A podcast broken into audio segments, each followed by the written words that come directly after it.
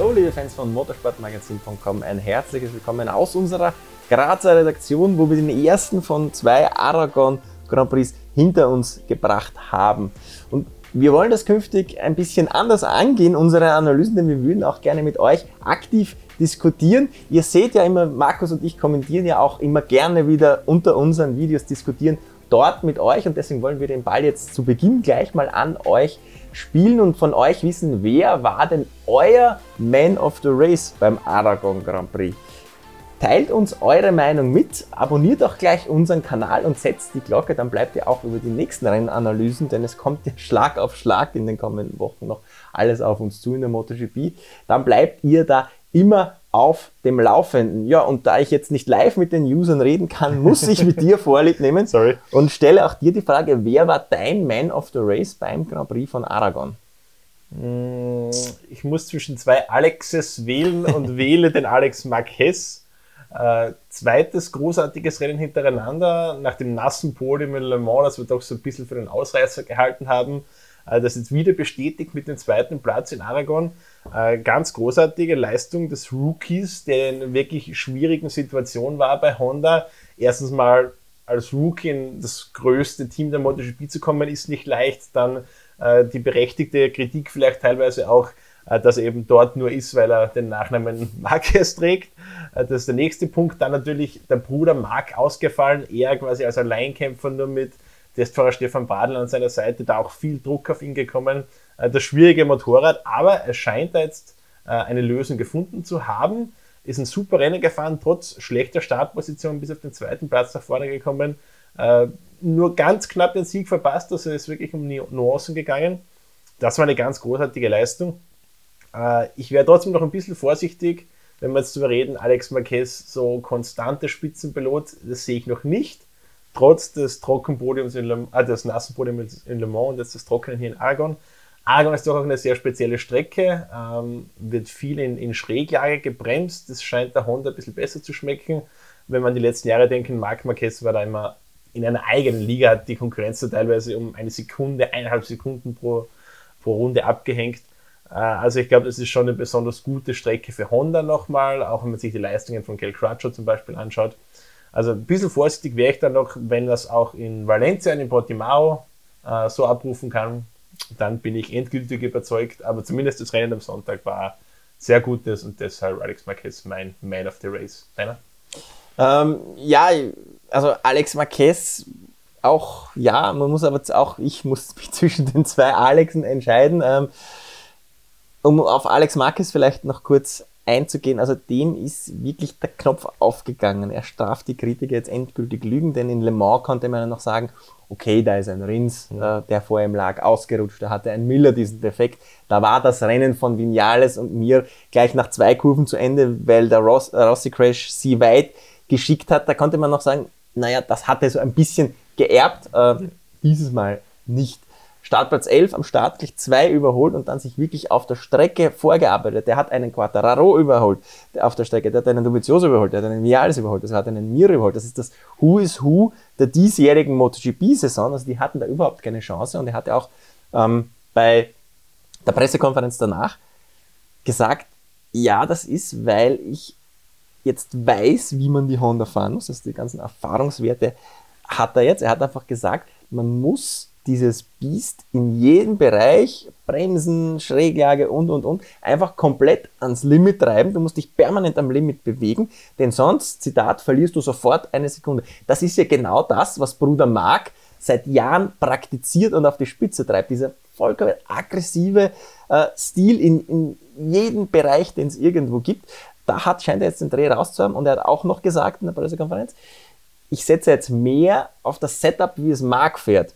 Das heißt, er versucht da jetzt den großen Bruder ein bisschen zu kopieren und man sieht, schwupps, schon funktioniert die Honda. Er hat aber auch gesagt, jetzt verstehe ich, wieso alle sagen, die Honda ist ein relativ schwieriges Bike, denn so auf die Spitze muss man es erst einmal äh, treiben können und, und sich trauen, das zu machen. Also Alex Marquez, äh, auch mein Man of the Race. Fand ich auch eine sehr schöne Erklärung. Also, das ist ja oft nicht so ganz leicht rüberzubringen. Warum Mhm. ist ein Motorrad kompliziert? Warum ist es einfach zu fahren?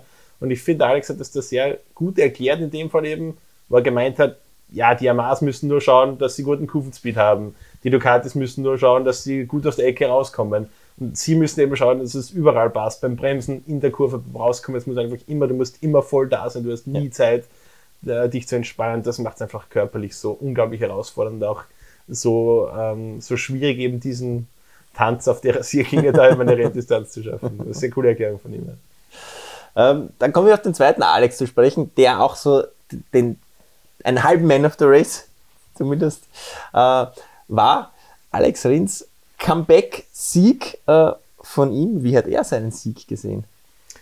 Er hat ihn so gesehen, dass er äh, wieder mal sich am Samstag eigentlich eine schwere Aufgabe gestellt hat mit Startplatz 11. Aber. Äh, 10, glaube ich, hatte er. Äh, 10, 10 11 Alex, stimmt der andere Alex, äh, aber eine unglaubliche Startphase hingelegt. In der verkürzester Zeit war er im Spitzenfeld auf Platz 4 äh, und dann nach und nach hatte sich die Fahrer daher gepflückt, einen Quattararo, einen Morbidelli, äh, einen Mir und ja, also ist ein klassisches Suzuki-Rennen einfach gefahren. Die Reifen super verwaltet, das haben wir schon am Samstag, da haben wir schon am Samstag damit gerechnet, so dass die letzten sechs, sieben Runden ungefähr, dass das sehr kritisch wird. Äh, tatsächlich war es bei den Yamahas hat man es relativ deutlich gesehen. Äh, bei Sean Mir auch, überraschenderweise, können wir später vielleicht auch darauf zu sprechen. Aber Alex Rins hat das äh, super verwalten können, ist ein sehr cooles Rennen gefahren äh, und der ist im Moment einfach äh, in einer herausragenden Form nach der schwierigen ersten Saisonhälfte, glaube ich, kann man ungefähr sagen, äh, mit der Verletzung in Jerez, äh, die dann nie so wirklich verheilen konnte, weil eben ständig Rennen sind, ständig Rennen sind. Er hat selbst gesagt, er meinte ja, normalerweise ist so eine Verletzung nach einem Monat ungefähr wieder draußen quasi aus dem Körper, jetzt mal wieder fit, nur eben nicht, wenn du jedes Wochenende ein Rennen fährst, dann wird das so nicht funktionieren. Also er rechnet damit, dass das jetzt bis zum Saisonende nicht wirklich gut wird. Aber im Moment scheint es ihm schon einigermaßen gut zu gehen. Die Ärzte haben mir im August schon geraten, er soll die Schulter operieren lassen, weil die, die ist nicht hundertprozentig. Und er meinte, nein, ich fahre diese Saison zu Ende. Ich fahre einfach mal Tripleheader, eine Woche frei, Tripleheader, eine Woche frei, Tripleheader. Also der liegt auch unter Messer im spätestens Anfang Dezember. Ja, aber richtige Entscheidung, wie wir sehen. Also äh, in Le Mans schon sehr gut dabei gewesen. Äh, zweiter Platz, äh, weggeschmissen, hätte vielleicht mit den Sieg mitfahren können. In Barcelona auf dem Podium gestanden. Jetzt der Sieg, also der hat eine unglaublich starke Formkurve im Moment. Und wir können über ihn das sagen, was wir in diesem Jahr schon über viele Fahrer gesagt haben, was wäre wenn? Was wäre gewesen, hätte er diese blöde Verletzung in Jerez bei einem eigentlich unscheinbaren Sturz nicht gehabt. Er liegt jetzt in der WM, glaube ich, 36, 36. Punkte zurück. Äh, in Le Mans Zweiter gewesen, 20 Punkte, am Red Bull Ring geführt, 25 Punkte. Wenn man das hochrechnet... Ja. Hm. Also da wären jetzt vielleicht zwei Suzukis vorne in der WM. Aber hätte, wäre, wenn, interessiert keinen. Trotzdem, wenn er die Form beibehält, würde ich einen Alex Rins noch nicht komplett aus dem Titelkampf rausnehmen.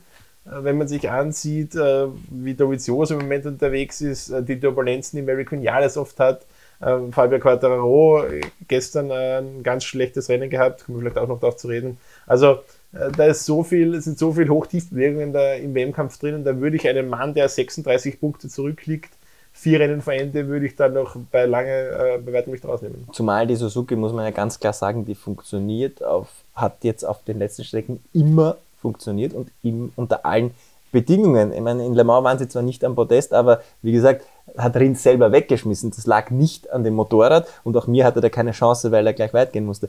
Aber ansonsten waren die jetzt in den letzten Wochen immer im Podestkampf und sie waren die einzigen, die das tatsächlich permanent geschafft haben. Denn bei Yamaha das sind die Weltmeister auf eine Runde in dieser Saison, muss man sagen. Auch jetzt in Aragon, ich glaube, alle vier Trainingsbestzeiten ja. äh, geholt, da auch einmal mit, mit de, allen drei Leuten in den Sessions irgendwie voran. Aber im Rennen kann sie es um, absolut nicht umsetzen. Am Honda, da kommt jetzt erst Marquez. Ducati hatte jetzt in Aragon extreme Probleme. Also diese Suzuki ist tatsächlich das kompletteste Motorrad dieses Jahres. Ich glaube, das kann man jetzt sagen, oder? Ja, würde ich auf jeden Fall so unterschreiben. Also wie du gesagt hast, die funktioniert auf jeder Strecke eigentlich, bei ziemlich, je, ziemlich allen Verhältnissen, egal ob es heiß ist, ob es kalt ist. Äh, das geht alles, funktioniert im Trockenen, im Regen, also eine wirkliche Schwäche ist da nicht so erkennbar.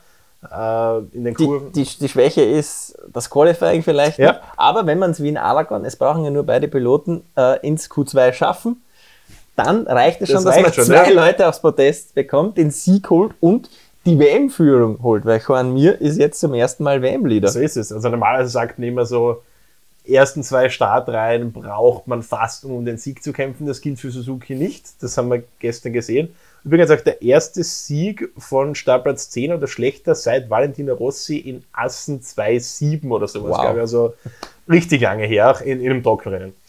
Äh, also das zeigt schon, was für eine unglaubliche Rennbase die Suzuki hat. Äh, ja, Qualifying noch ein bisschen eine Schwäche, aber das mm, 10. Startplatz, aber das reicht auch. Ja, zumal Rins hat jetzt, glaube ich, zum zweiten oder dritten Mal in Folge fünf oder mehr Plätze irgendwie am Start gleich gut gemacht. Wenn du damals schon auf den, bis zur ersten Kurve, in die erste Kurve hinein, zwei Startrennen wieder aufholst, dann Das reicht ist mehr oder weniger ein, egal. ein oder? biederer Q2-Einzug oder irgendwo 10, 11, 12 hinten. Absolut. Also das Einzige, was da zu vermeiden gilt, sind eben ganz schlechte Startpositionen, wie man es Ein Q1 darf man nicht wie wir es vor allem von Rins Das ist auch klar. schon gesehen haben. Wir haben auch schon 17., 18. Startplätze gesehen. Das ist dann natürlich zu weit hinten. Da, da geht dann nichts mehr nach vorne. Aber ansonsten, äh, Suzuki würde ich jetzt nicht abschreiben, dass wir die als Teamweltmeister als und mit zwei Fahrern in der Fahrer-WM vorne sehen am Ende der Saison. Also das ist absolut im Bereich des Möglichen, glaube ich. Johann Mir führt jetzt. Ähm, er hat noch kein Rennen gewonnen. Acht Fahrer haben jetzt schon gewonnen. Rins war der achte in dieser Saison. Johann Mir noch nicht. Der hat überhaupt sein letztes Rennen, haben wir gestern nachgeschaut, gewonnen. Ende Oktober 2017. Das war das, Moto 3, das vorletzte Moto 3 Rennen in der Saison, als er damals Weltmeister wurde. Der hat in seinem Jahr Moto 2 nichts, also nicht gewonnen. Hat in der MotoGP jetzt noch nicht gewonnen. Macht uns der da den Emilio Alzamora, der, der bis jetzt der letzte war, der, äh, oder vielleicht glaube ich sogar der einzige war, der je einen WM-Titel gewonnen hat, ohne ein Saisonrennen zu gewinnen. Es ist durchaus möglich, oder? Weil vier Chancen hat er jetzt nur noch. Es ist durchaus möglich, auf jeden Fall. Äh, Ich würde es absolut nicht ausschließen, weil Konstanz ist der Schlüssel in diesem Jahr. Ich fand die Aussage von mir in der Pressekonferenz nach dem Rennen sehr spannend, wo er meinte, ja, acht Fahrer haben schon gewonnen, ich habe noch keins gewonnen, nur in dieser Saison ein Rennen zu gewinnen ist nicht das Schwierige, sondern konstant vorne dabei zu sein ist das Schwierige und da gebe ich ihm absolut recht. Das klingt jetzt blöd irgendwie, dass es quasi leichter ist, konstant auf dem Podium zu fahren, als Rennen zu gewinnen, aber es ist tatsächlich so. Äh, Und ich glaube, das könnte ganz entscheidend sein, weil die, die negativen Ausreißer, die leistet sich mir in den letzten Wochen überhaupt nicht eigentlich. Und wenn wir das Rennen Le Mans rausnehmen, Da konnte er ja nichts dafür. erst einmal ein Regenrennen, dann der blöde Zwischenfall in der ersten Kurve, erstes Regenrennen für ihn in der MotoGP. Also das kann nicht wirklich werten. Ansonsten eigentlich seit Österreich, seit den beiden Mhm. Österreich-Rennen, äh, da reden wir jetzt von Mitte August, zwei Monate ist er konstant Ja. immer vorne dabei. Also das ist eigentlich schon das Zeug, aus dem Weltmeister gemacht sind. Und, und ich glaube, wenn er am Ende des Jahres äh, da seine kleine Plakette auf diesen äh, Turm der Weltmeister raufgeben kann, äh, dann ist ihm auch das relativ egal, dass da kein äh, äh, Pokal für den ersten Platz zu Hause steht in der Wohnung in Andorra. Ja, ich meine, seine Aussage macht schon Sinn. Es ist ja sehr ausgeglichen und wenn, wenn da jetzt die Fahrer ihre Chance sehen, wie zum Beispiel Miguel Oliveira am Red Bull Ring, die normalerweise nicht ums Podest gehen, von der Binder in Brünn, natürlich gehen die noch viel, viel aggressiver rein und bei mir, wir haben jetzt vier Rennen vor Saisonende. Natürlich spielt es bei allen, die da vorne liegen, wir haben ja nach wie vor innerhalb von äh, wie viele 15 Punkte waren es jetzt? Punkte. 15 Punkte haben wir jetzt nach wie vor vier Leute. Bei diesen vier Personen sitzt die WM natürlich hinten drin.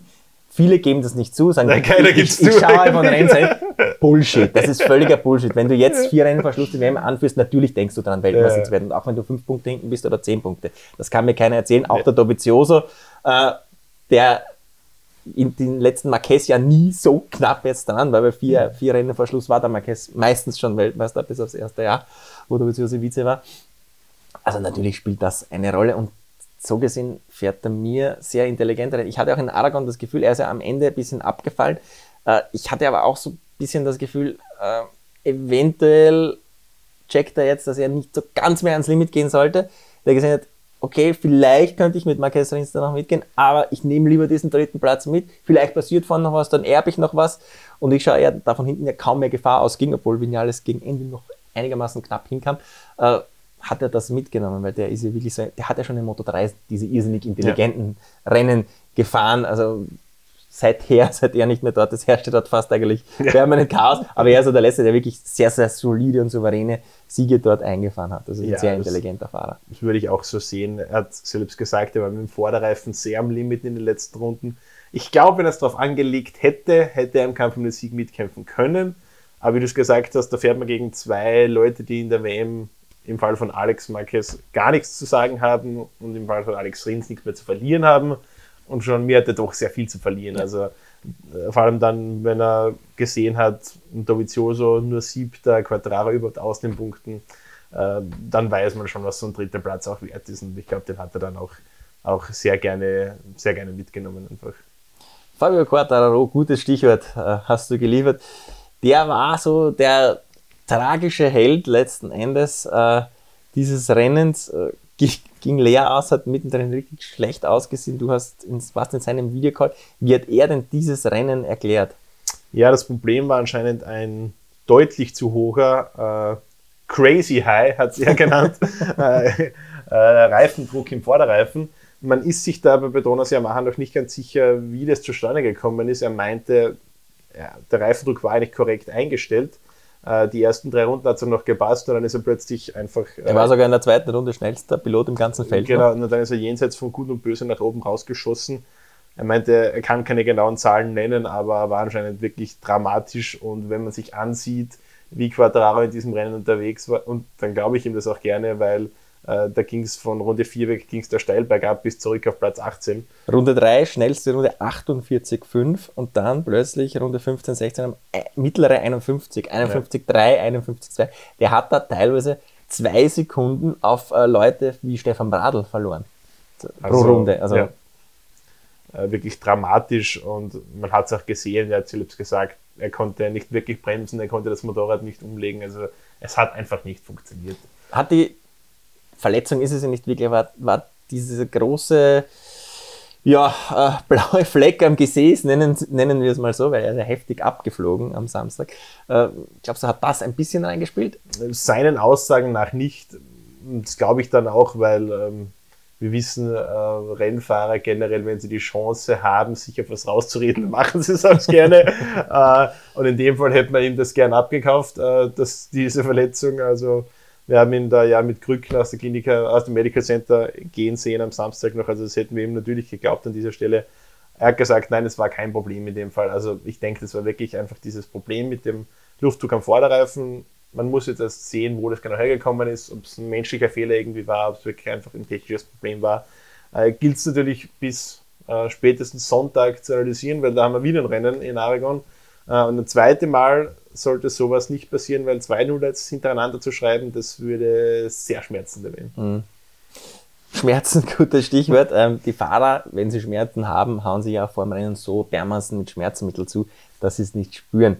Das ist einzig die Frage. Ich glaube schon, dass es ihn ein bisschen beeinflusst hat, aber nicht so in der Weise. Da können wir jetzt überlegen, ob er jetzt vielleicht, äh, wenn er dieses Problem nicht gehabt hätte, Vierter, Fünfter gewesen wäre, vielleicht aufgrund der Schmerzen dann aufgrund des das Podest verpasst hätte, aber der ist außerhalb der Punkteränge mhm. ähm, gefahren, hat da viele Sekunden verloren. Das war nicht nur die angeschlagene Hüfte. Ja. Es ist ja, es ist nichts gebrochen, es ist nichts irgendwie äh, gezerrt oder am Muskel verletzt, es ist ein riesiger blauer Fleck, der sicher sehr schmerzhaft ist, aber äh, das war es dann auch. Ja, ich glaube auch, wenn man wirklich starke Schmerzen hat, dann fährt man nicht ein Rennen auf Platz 18 zu Ende, dann lasst man ein paar Runden ja, vor Ende, sagt man, okay, jetzt reicht's. Und haben wir auch immer wieder schon gesehen bei diversen Armpump-Geschichten und so weiter, dass es für Piloten dann irgendwann der Punkt kommt, wo es dann doch nicht mehr geht und sie das auch einsehen.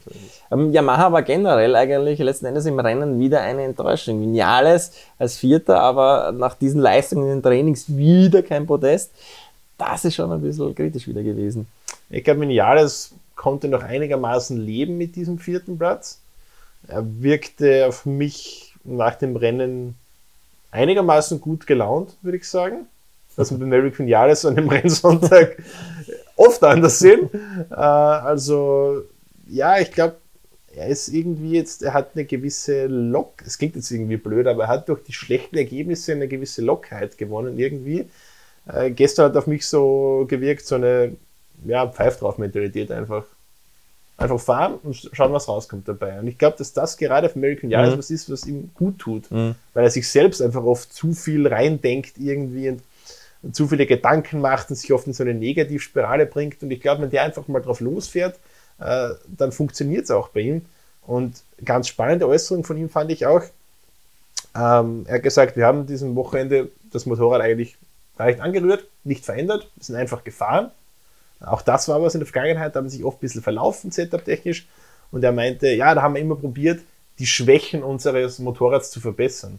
Und er hat gesagt, wir haben jetzt gecheckt, okay, das wird nichts, das funktioniert nicht. Jetzt schauen wir einfach, dass wir unsere Stärken ausspielen, Kurvenspeed, äh, Stabilität und Anbremsen, das wissen wir alle, wie das bei Yamaha läuft. Und die nützen wir richtig aus und dann klappt es auch. Und äh, halte ich für eine gute Strategie, wenn er sich wirklich selbst dazu zwingen kann, das auch so zu verfolgen in den letzten Rennen. Werden wir sehen. Ducati äh, war in den letzten Jahren eigentlich in Aragon immer ganz gut unterwegs, äh, diesmal aber überhaupt nicht. Dort hat man sich im Rennen mit dem Hinterreifen komplett verpokert. Die waren die einzigen, neben Calcoccio, alle vier Ducati, also die vier aktuellen Factory Ducati, haben alle auf den Medium-Hinterreifen gesetzt, weil sie gedacht haben, dadurch werden sie am Ende eventuell einen Vorteil haben. Alle anderen sind auf Soft gefahren. Dieser Vorteil ist aber nie eingetreten, da die Temperaturen am Sonntag so gering waren, dass der Soft überhaupt nie verreckt ist und du dadurch einen Vorteil haben hättest können. Dovizioso hat deswegen gesagt, eine Kampfansage ans nächste Wochenende, wir von Ducati haben mit Sicherheit den größten Raum für Verbesserungen. Denn wir haben jetzt, wir haben jetzt schon den insgesamt vierten Doubleheader, glaube ich. Das ist nach Spielberg, Jerez, Spielberg, Misano und jetzt Aragon. Und da hat man immer gesehen, es schiebt sich auch in der zweiten Woche noch viel, viel, mhm. viel, viel enger zusammen. Und Ducati hofft sich da jetzt, dass sie doch äh, wieder in die Nähe des Podests kamen, denn dort waren sie zu keiner Zeit an diesem Wochenende, muss man sagen. Also weder ein Miller, noch ein Petrucci, noch ein Dovizioso kamen dem Podest im Rennen überhaupt nur irgendwann nahe. Ja, hoffen kann man auf viel. Äh, allein mir fehlt der Glaube ein bisschen. Also Dovizioso hat ja auch nach dem Qualifying äh, wo es diesen Zwist mit Petrucci gab, können wir vielleicht auch noch drüber reden, äh, gemeint, ja, es ist sehr schade, dass er jetzt so weit hinten steht, weil die Pace war gut und der Speed war gut. Habe ich jetzt aber im Rennen am Sonntag auch nicht so wirklich gesehen, meiner Meinung nach. Also, äh, ob es da jetzt mit einer besseren Startposition, ob da jetzt viel mehr drinnen gewesen wäre, mh, hm, also wenn man es so mit den letzten Jahren vergleicht, da war es in, in Aragon eigentlich so, dass die Ducati einfach die auf der langen Gegengeraden Runde für Runde an den anderen Bikes vorbeigeschossen ist und so eben Dovizioso, was im Vorjahr oder vor zwei Jahren also wahnsinnig viele Plätze gut gemacht hat, auch im Rennen dann auf zwei gefahren ist hinter Marquez.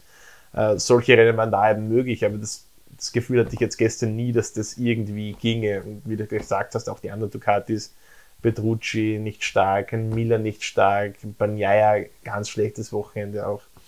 Zumal ein Miller, der zumindest bei den allermeisten Rennen in den ersten 5, 6 Runden einmal vorne war mit genau. ähm, No Way. Also ich lasse mich gerne eines Besseren belehren, aber kann es mir im Moment irgendwie schwer vorstellen, dass da jetzt der große Schritt für Ducati gelingt, dass die jetzt um den Sieg oder zumindest ums Podium kämpfen. Ja, über das Coronavirus müssen wir auch noch sprechen, denn das hat uns natürlich einen großen Abwesenden beschert, der auch im zweiten Aragon-Rennen nicht teilnehmen wird, wie Yamaha uns schon gesagt hat. Valentino Rossi ist positiv getestet worden und äh, das macht seine Saison letzten Endes jetzt endgültig äh, völlig zunichte. Er hat dieses Rennen verpasst, er wird das nächste Rennen verpassen, er hat dann nur noch drei Rennen. Also WM dann kann er auch nach diesen drei Nullern, die er jetzt dann selbst verschuldet hatte in den vorangegangenen drei Rennen, kann er völlig abschreiben.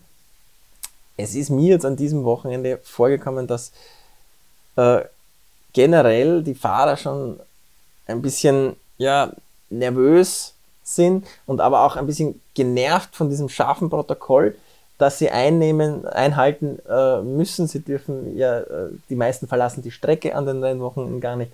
Viele fahren zwischen diesen Doubleheadern gar nicht nach Hause erst.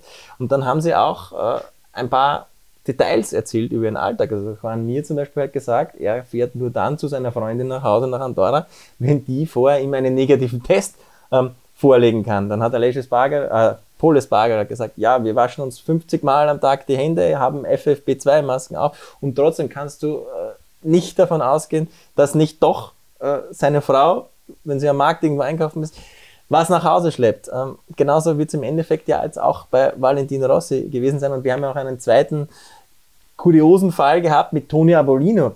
Der ist zwar nicht positiv getestet worden, aber war in einem Flieger äh, nach Le Mans, wo eine Person positiv getestet wurde und dann schreiben die Regular, also nicht die Regular, die politischen Regularien, also nicht jetzt die der Dorner, vor, dass der 10 Tage oder 14 Tage irgendwie in Heimquarantäne gehen muss und konnte deswegen äh, nicht in Aragon, durfte deswegen nicht in Aragon das Paddock betreten. Und der war ja auch im WM-Kampf äh, der Moto 3 drin. Das heißt, nach Jorge Martin wird jetzt mit, mit Abolino der nächste rausgerissen, mit Valentino Rossi fehlt der MotoGP, der größte Werbeträger und größte Star, äh, Morbidelli, war so angefressen, er hat dann gesagt, äh, ja, wir können gegen dieses Zitat fucking Virus einfach nichts machen, weil wir zu keiner Zeit zu 100% klarstellen können, dass wir da nicht irgendwie ähm, doch infiziert werden. Quattararo hat auch gesagt, ja, er steht zu, an der Strecke, fühlt er sich sicher, weil er genau weiß, okay, da sind jetzt alle getestet und da muss er auch nirgendwo hingehen, aber äh, zu Hause steht er permanent unter Stress seit JRS, hat er gesagt. Er hat auch gemeint, er ist sehr froh, wenn die Saison endlich zu Ende ist, denn dann fällt dieser ganze Stress von ihm ab. Er hat gesagt, wenn er zu Hause ist, trifft er sich mit niemandem, das isoliert sich dort komplett, trainiert am Vormittag, trainiert am Nachmittag und fährt mit dem Trial-Bike in den Wald, wo kein Mensch ist. Und das ist das Einzige. Also das ist schon eine, eine recht schwierige Situation. mir kommt auch vor, die Jungs, die jetzt alle diese ganzen Wochen immer eingesperrt sind und nur mit denselben Leuten quasi aufeinander kleben, weil Rennen auf Rennen folgt, die Stimmung wird ein, kippt langsam ein bisschen. Also von Dovizioso, das hast du schon angesprochen, der hat gegen Petrucci aus, äh, hat gegen Petrucci was losgelassen, dann waren die Espargaro-Brüder, die auf Marquez losgegangen sind nach dem Qualifying, weil es da einen kleinen Zwischenfall gibt. Täuscht mich das oder hast du das, erlebst du das mittlerweile auch so, dass ein bisschen die Stimmung genervter wird schon langsam? Ja, ich glaube das schon. Also es ist ungefähr so, wir haben diese Woche mal drüber geredet, wenn man mit Freunden auf Urlaub fährt. So, die ersten paar Tage sind total geil und dann so gegen Ende der Woche kann es mal passieren, dass man sich gegenseitig so ein bisschen auf die Nerven geht. Ich glaube, es ist normal, dass ein gewisser Lagerkoller entsteht. Gerade jetzt, wenn man so Doubleheader hat, wie jetzt in Aragon, fast alle Fahrer bleiben an der Strecke, sprich, man reist da jetzt da am Mittwoch oder Donnerstag vor dem ersten Rennen an und dann am Sonntag nach dem zweiten Rennen ab. Also ungefähr eineinhalb Wochen an dieser die, Rennstrecke die dort. Die dürfen ja nicht mal essen gehen. Die, die genau. essen, gehen eher essen an die Strecke, die können jetzt nicht mehr sagen, okay, jetzt habe ich mal einen Termin mit einem Sponsor, der mich schön dorthin ja. ein, einlädt oder sonst irgendwas. Die, die jetzt ist, leben die ganze Zeit aufeinander. Jetzt ist so eine Rennstrecke in Nicht-Corona-Zeiten an dem Rennwochenende ein wunderbarer Ort, da ist was los, da gibt es gutes Essen, da sind schöne Frauen auch durchaus da. Da ist einfach ist eine, schöne Atmosphäre, aber aktuell ist es einfach... Fans, die dich anhimmeln. Genau, aktuell ist es einfach trostlos eben. Und dass man sich da dann irgendwann früher oder später auf die Nerven geht, ist, glaube ich, auch normal. Und eben das, was du gesagt hast, in dieser Situation einfach dieses ständige, äh, auch abseits des Rennens nicht entspannt sein können. Dieses ständige Denken, kann ich das jetzt machen? Ist das gefährlich? Äh, es belastet einen ja auch, belastet uns alle im Alltag schon irgendwo und wenn man jetzt in dieser Position ist, noch viel mehr. Äh, und besonders natürlich, wenn man sich jetzt im WM-Kampf befindet. Weil wenn ich jetzt ein Fahrer bin, der irgendwo auf Platz 15 in der WM liegt und ich verpasse ein Rennen, ja, es ist auch ärgerlich, aber es ist kein Weltuntergang. Nur man stelle sich vor, es geht einem so wie Toni Avolino, man kämpft mit dem MotoGP-Titel, ich bin ein Jean Mir, ich bin ein Quattararo, ich bin ein Vinales oder ein Dovizioso und dann verpasse ich wegen so einem blöden Zwischenfall vielleicht meine einzige Chance auf einen WM-Titel. Also, ich meine, das wäre Mhm. Das, das Schlimmste, was einem Fahrer ja, passieren kann. Wollen wir uns gar nicht vorstellen. Hoffen wir, ja. hoffen wir, dass es dazu nicht kommt. Ja. Aber das ist eben eine Gefahr, die sehr realistisch ist. Das haben wir an diesem Wochenende gesehen oder in den letzten Wochen gesehen. Rossi hat es getroffen, Abolino hat es mehr oder weniger getroffen, Jorge Martin hat es getroffen, äh, mehrere Mechaniker von Yamaha und auch mal von NCH Honda waren betroffen, glaube ich, ein Michelin-Techniker war an diesem Wochenende betroffen. Also die Fälle häufen sich da schon auch, sind immer noch sehr wenige, wenn man bedenkt, wie groß das Fahrerlager immer noch ist, mit ungefähr 1300 Personen, die dort arbeiten. Aber natürlich die Chance, die Gefahr ist da. Und ja, wir können hoffen, dass es in den letzten Saisonrennen nicht noch zu einer äh, zu einem Titel Mitentscheider wird, vielleicht sogar. Ja, dann kommen wir noch auf die vorhin von dir angesprochene Szene zwischen oder die Aussagen zwischen Petrucci und Dovizioso zu sprechen. Was genau war denn los? Vielleicht haben, ja, haben sie ja nicht alle so gesehen oder alle nicht so interpretiert wie Dovizioso, sagen wir mal so. Er hat ordentlich gebrodelt in der Ducati-Box. Äh, man konnte schon ungefähr erahnen, was da kommt, als Dovizioso nach dem Aus in Q1 an die Ducati-Box zurückgekehrt ist und dann seine Handschuhe mal quer durch die Box geschleudert hat und irgendwelche wilden italienischen Flüche losgelassen hat. Uh, ungefähr zwei Stunden später durften wir dann mit ihm sprechen und da hat er dann uh, erklärt, uh, was da seiner Meinung nach genau vorgefallen ist. Äh, der Grundvorwurf, Danilo Petrucci hat ihn das ganze Qualifying in jedem Run verfolgt und hat durch seinen Windschatten ihn geschlagen, ist so in Q2 eingezogen und Dovizioso war als Dritter raus, durfte auf den Startplatz 13 starten. Äh, das Windschattenfahren ist jetzt in der MotoGP grundsätzlich nichts Ungewöhnliches, das erleben wir also ziemlich in jedem Qualifying. Äh, was Dovizioso natürlich geärgert hat, dass es der eigene Teamkollege war und er hat das dann auf eine sehr persönliche Ebene gebracht, und man darf auch nicht vergessen, Dovizioso Petrucci, das ist ein bisschen mehr als eine normale Teamkollegenbeziehung. Also wenn wir zurückdenken, als Petrucci im Vorjahr ins Ducati Werksteam gekommen ist, hat Andrea Dovizioso fast eine Vaterrolle für ihn eingenommen. Er hat gesagt, ja komm, zieh zu mir in die Nähe, er wohnte da in Forli, unweit von, von Misano entfernt, ähm, komm zu mir in die Nähe, zieh dorthin, äh, da habe ich meinen Arzt, da habe ich meinen, meinen Physiotherapeut, meinen Psychologen, das kannst du alles nutzen, wir sind jetzt Kollegen, das steht dir alles zur Verfügung. Sehr, sehr feiner Zug damals von Andrea Dovizioso, finde ich. Sicher auch nicht ganz uneigennützig, weil er sich natürlich auch gerne einen, äh, im Duell gegen Marc Marquez damals gerne einen, guten Teamkollegen gezüchtet hat, aber trotzdem feine Aktion, und jetzt meinte Dovizioso eben so, nach allem, was ich für ihn getan habe, ich bin jetzt die einzige Ducati, die um den Titel kämpft und er macht sowas. Äh, zunächst meinte er, das war nicht schlau und dann hat er gesagt, das war dumm. das, äh, dann kam noch eine Aussage hinzu, ähm, äh, so quasi, er, er, braucht keine Hilfe von Petrucci. Das Einzige, warum er ihn fragt, ist, dass er nicht gegen ihn fährt. Und er meinte, da brauchen wir auch nicht Ducati, die irgendwelche Strategie machen. Es geht einfach nur darum, nicht nur zu fahren, sondern zu fahren und dabei sein Hirn einzuschalten. also sehr harte Worte von Andrea Dovizioso. Der üblicherweise ja ein Diplomat ist eigentlich. Sind wir so eigentlich nicht gewohnt. Man hat es auch einfach in seiner, in seiner Stimme gehört. Normalerweise er redet immer sehr ruhig, in einer sehr sanften äh, Stimmlage. Und da habe ich richtig so gemerkt, irgendwie so ein gewisser mhm. Zorn, einfach so eine mhm. Wut äh, in der Stimme.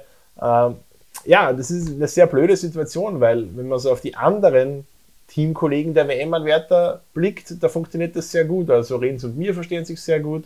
Quattararo und Morbidelli verstehen sich sehr gut. Äh, und auch Vinales und Rossi verstehen sich, denke ich, durchaus gut. Ja. Da ist natürlich die Frage. Ja, versteht sich auf jeden Fall besser als Rossi mit anderen. zum Beispiel. Da ist natürlich die große Frage, inwiefern Valentino Rossi sportlich noch eine Rolle spielen kann, äh, da in dem Kampf. Ähm, aber der Viziosa Petrucci bin ich mir jetzt nicht so sicher, ob das noch die große Liebesbeziehung ist. Die wissen beide, nach vier Rennen, dann sind wir sowieso keine Teamkollegen mehr. Dann fährt keiner von uns mehr für Ducati.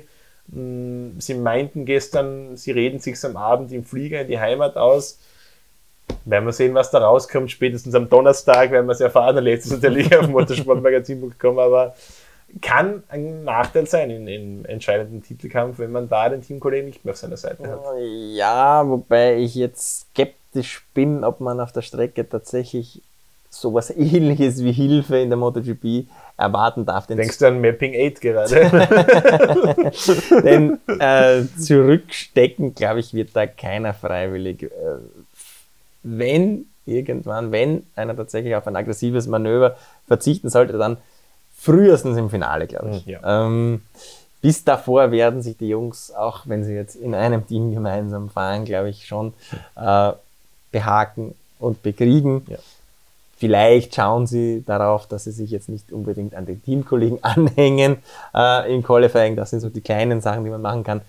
Aber ja, ansonsten glaube ich schon, dass da noch jeder mit dem Messer zwischen den Zähnen fährt, zumindest bis wir aus Valencia dann nach Portugal übersetzen, wenn dann tatsächlich nur mehr rechnerisch auch einer von den zwei Teamkollegen Weltmeister werden kann. Dann könnte ich mir eventuell vorstellen, dass man da vielleicht sagt, okay, jetzt äh, schalte ich mein Hirn ein, wie Dovizioso das gefordert hat, und mache das so. Kommen wir auf die kleinen Klassen zu sprechen. Da war ja in der Moto 2 auch einiges los. Ich glaube, im, vor dem Rennen waren vier Piloten, die die WM-Führung übernehmen hätten können. Es Und hatten auch tatsächlich. Im, genau, im Rennen hatten tatsächlich zu je, irgendeiner Zeit alle vier die virtuelle WM-Wertung irgendwann inne. Luca Marini kam als WM-Leader eigentlich mit einem guten Vorsprung, ist aber dann in relativ früh, ich glaube dritte Runde oder mhm. vierte Runde war es, in Kurve 14. Das war über das gesamte Wochenende eigentlich die Sturzkurve Nummer 1.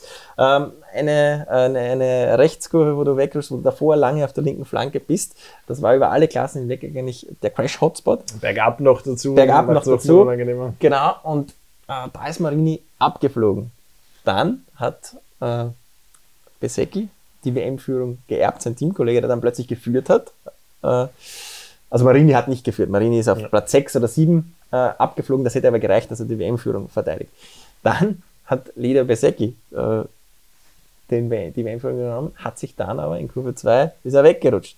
Der war vollkommen fertig. Also der hat richtig, äh, ist heulend hinten an der Box wo gesessen und hat auch Minuten gebraucht, ähm, an, an, der, an der Bande draußen mit Helm noch auf, irgendwelche Flüche da reinzuschreien. Also der war komplett fertig. Entschuldigung. Dann hatte Sam Lowe die Führung im Rennen geerbt und auch die Führung in der WM-Wertung. Aber dann hat sich letztendlich doch noch Inea Bastianini im Kampf gegen Jorge Martin durchgesetzt, ist dann als Zweiter ins Ziel gekommen, hat dann letzten Endes er jetzt die WM-Führung um ein paar Pünktchen inne. Also mehr Krimi als äh, dieses Moto 2 geht eigentlich nicht. Ich muss ja sagen, den Rennbericht habe ich dann am Schluss ah, mit offenem Mund, glaube ich, geschrieben. Oli, kannst du uns bitte an dieser Stelle dieses Confused-Meme einblenden? das passt, glaube ich, so im Moto 2 WM ganz gut zusammen. Ja, äh, ich muss sagen, ich hätte zwischenzeitlich nicht mehr damit gerechnet, dass das noch so ein Krimi mhm. wird im Moto 2 WM, weil Luca Marini sah einige Rennen lang sehr souverän ja. aus. Und dann kam dieser Highside in Le Mans, muss man sagen, der ihn wahrscheinlich schwer aus dem Konzept gebracht hat. Äh, es wirkt, wirkt so. schon so, ja, weil äh, davor war ich immer konstant in den Qualifyings, in den Rennen immer vorne dabei. Also solche Ausreichend oder mhm. hinten, das gab es eigentlich nicht. Äh, und jetzt Le Mans, ja klar, also da möchte ich nicht wissen, wie der Knöchel danach ausgesehen hat. Und war jetzt auch keine lange Pause, es war nur eine, eine Woche. Also ja, hoffen wir, dass er bis nächste Woche wieder fit ist und da wieder vorne mitmischen kann. Für Besecki war es natürlich sehr bitter, der hatte eine große Chance. Ich glaube, dass er deswegen auch so niedergeschmettert war, weil er das eben verstanden hat, mhm. dass er da sehr viel weggeworfen hat. Äh, ansonsten Bastianini ist für mich so ein bisschen der, der Mir, der Motor 2. Mhm. Also der hat nicht die ganz großen Ganzlichter, das selten, aber ist immer, immer vorne ja. dabei. Sam Lowe's für mich eine große Überraschung. Also, das, der, der hat das Momentum auf seiner Seite. Ja, den haben wir jahrelang so als Sturzkönig verhöhnt. Zu Recht, er hat mehrfach die Sturzwertungen gewonnen. Genau, also und äh, wir erinnern uns in Spielberg noch ein chaotisches Rennen äh, abgeliefert, wo er zweimal gestürzt ist, wo er zwei Piloten rausgenommen hat, wo er für das kommende Rennen eine Strafe bekommen hat. Also äh, diesen Ruf hat er schon nicht zu Unrecht. Aber aktuell äh, hat er seine Form gefunden. Läuft bei ihm, ja. Also da, da traue ich mir aktuell auch überhaupt keine Prognose abzugeben, weil äh, vor ein paar Rennen hätte ich einiges an Geld auf Luca Brini gesetzt, habe mhm. ich zum Glück nicht gemacht. Ja, für Bezecki, glaube ich, ist jetzt am, am wichtigsten ist für Bezecki, dass er jetzt in Aragon 2 sofort ein gutes Resultat hat. Ja. Denn wenn er jetzt irgendwann einen sechsten, siebten Platz nur heimbringt, er hat ja jetzt auch schon, glaube ich, ein bisschen über 20 Punkte Rückstand oder so. 20, glaube ich. Äh, ist jetzt natürlich, weil die anderen liegen innerhalb von fünf Punkten, ja. glaube ich, zu dritt der muss sofort jetzt wieder aufs Podest fahren in Aragon, weil die Pace hatte er ja. Und das war letzten Endes ein Fehler, der halt hin und wieder mal passiert. Also wir haben ja auch äh, in, in Le Mans gesehen, dass ein, ein Dixon dort eine Führung knapp vor Ende wegwirft. Es ist jetzt schon wieder passiert. Es ging vor allem bei Di Giannantoni hat genau an der gleichen Stelle. Di Giannantoni, genau. Hat, genau. Stelle die Führung weggeworfen. Ja. Also ist eine schwierige Kurve auch. Da gilt das Gleiche, lange Zeit auf der linken Reifen, mhm. dann wieder umlegen. Haben das gesamte Wochenende viele Stürze gesehen. Also das ist nichts äh, nichts wirklich Dummes, was er da gemacht hat. Das passiert einfach. Aber ja, kann eben sehr große Folgen für die WM haben. In der Moto 3 hat sich Tony Abolino ja mehr oder weniger zwangsläufig verabschiedet, aber er hatte Glück, denn Albert Arenas, der WM-Leader, wurde nur Siebter, hat nur ein paar Pünktchen geholt. Ähm, auch Ayogura darf sich da bedanken, der hat das 14. überhaupt nur zwei Pünktchen geholt, war, wie auch schon zuletzt, hatte nichts mit den vorderen Plätzen zu tun, also der muss sich auch was überlegen. Ähm, aber es bleibt aufgrund dessen, dass Albert Arenas jetzt nicht die Big Points eingefahren hat, bleibt es auch in der Moto 3 spannend. Ja, damit äh, haben wir ja auch in den kommenden Tagen jetzt noch einiges zu analysieren. Bis Aragon 2 ein paar Piloten sind heimgeflogen, Dovizioso und Petrucci, die werden sich da schön aussprechen, die werden natürlich am Donnerstag dazu interviewen, was sie genau gesprochen haben, falls sie es uns erzählen. Valentino Rossi fehlt auch in Aragon 2. Ähm, es wird, er wird nicht ersetzt. Das ist im Reglement so geregelt, dass man zehn Tage frei hat und Yamaha, obwohl sie es am Donnerstag schon wussten, dass er äh, nicht fahren wird können, hat erst am Freitag äh, der Donner gemeldet, okay, Valentino Rossi äh, unfit to race, nicht ersetzt. mehr oder weniger. Und Könnte vielleicht auch mit dem Motorenengpass zu tun haben. Da schaut Stimmt. bitte auf motorsportmagazin.com und wir verlinken euch vielleicht auch die Story unten in der Box, genau. Äh, was es damit auf sich hat. Super. Eine wunderbare Überleitung. Abschließend bleibt uns natürlich nur noch die Bitte, abonniert doch unseren Kanal Motorsportmagazin Motorrad setzt äh, die Glocke, dann bleibt ihr auf dem Laufen und kommentiert uns natürlich noch euren Man of the Race drunter. Ansonsten verabschieden wir uns für ein paar Tage, denn dann geht es schon in Aragon 2 mit dem ersten und hoffentlich einzigen Teruel Grand Prix der Geschichte weiter. Ciao. Hasta luego.